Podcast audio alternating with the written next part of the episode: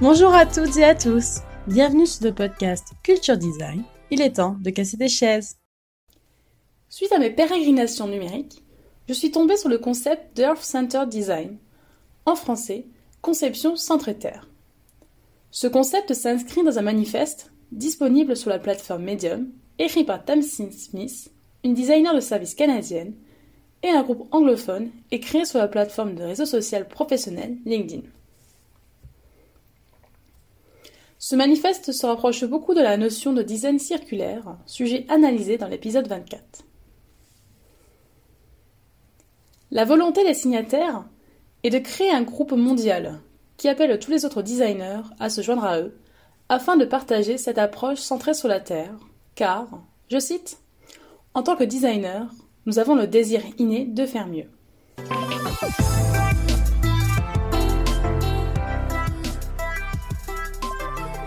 L'idée principale est que le travail des designers devrait refléter les interconnexions et les relations entre les 7 milliards d'humains, ainsi qu'entre les humains et la planète. Le but est de reconnaître la responsabilité de nos actions afin d'envisager et surtout s'engager vers un avenir juste et régénérateur. Ils expliquent par ailleurs que nous nous trouvons à un tournant dans l'évolution des consciences et de la technologie de masse, grâce notamment aux preuves scientifiques désormais à portée de main.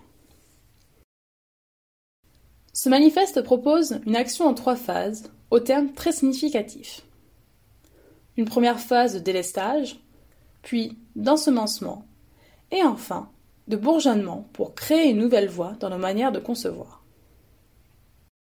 Ces trois phases sont ensuite définies en 20 valeurs afin, je cite, d'éliminer les couches de conditionnement sociétal qui nous séparent des écologies de la nature.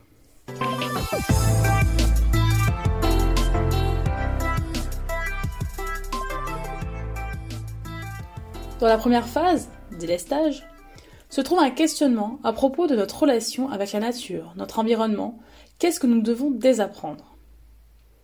Dans le manifeste, il est écrit que la société moderne est convaincue qu'une croissance infinie peut provenir d'une planète finie.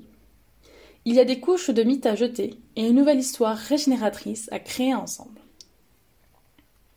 Ils appellent à un changement de regard, que notre vision du monde réductionniste, qui voit la nature comme une machine déterministe, devienne une vision du monde mouvante, qui voit la Terre comme un organisme vivant et intelligent.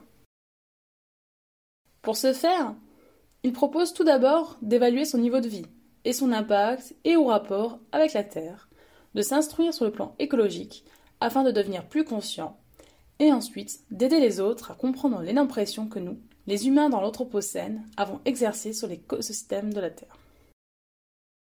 L'Anthropocène définit une époque dans l'histoire de la Terre, celle qui définit les événements géologiques qui se sont produits depuis que les activités humaines ont une incidence globale significative sur l'écosystème terrestre.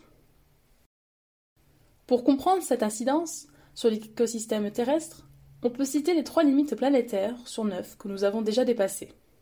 Le changement climatique, le taux de perte de biodiversité et la quantité d'azote retirée de l'atmosphère pour l'usage humain. Ensuite, la phase 2 consiste à semer les éléments de la conception centrée sur la Terre qui transforment nos systèmes actuels. Comme par exemple se demander comment la nature peut-elle influencer votre travail et contester un certain statu quo. C'est aussi le moment de profiter de cette volonté d'innovation que l'on entend à tout va pour créer de nouveaux modèles écologiques, économiques, environnementaux ou encore sociaux.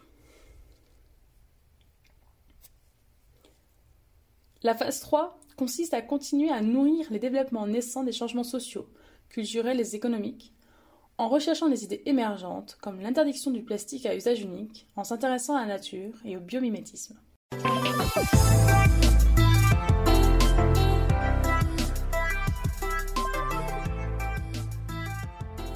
D'un point de vue manière d'être, il est important d'être dans un état d'esprit réceptif.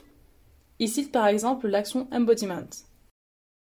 L'un des designers de leur groupe dirige un événement de mouvement conscient pour aider les gens à mettre des mots sur ce qu'ils ressentent face au changement climatique et à transformer ces sentiments en actions responsables. Sans oublier qu'il est très important de se demander jusqu'où on est prêt à aller et définir ainsi le contour de nos limites et nos valeurs. Le manifeste précise aussi que ce n'est pas non plus un moyen de pression pour culpabiliser.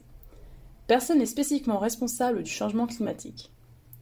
Comme le dit Donella Meadow, une écologiste pionnière, c'est le système qui est en faute.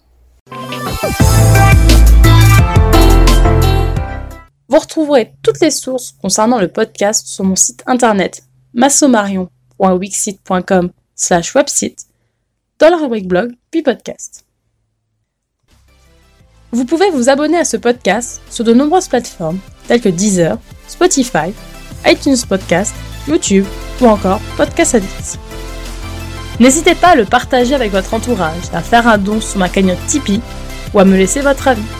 Je me ferai un plaisir de le lire lors d'un prochain épisode. À la semaine prochaine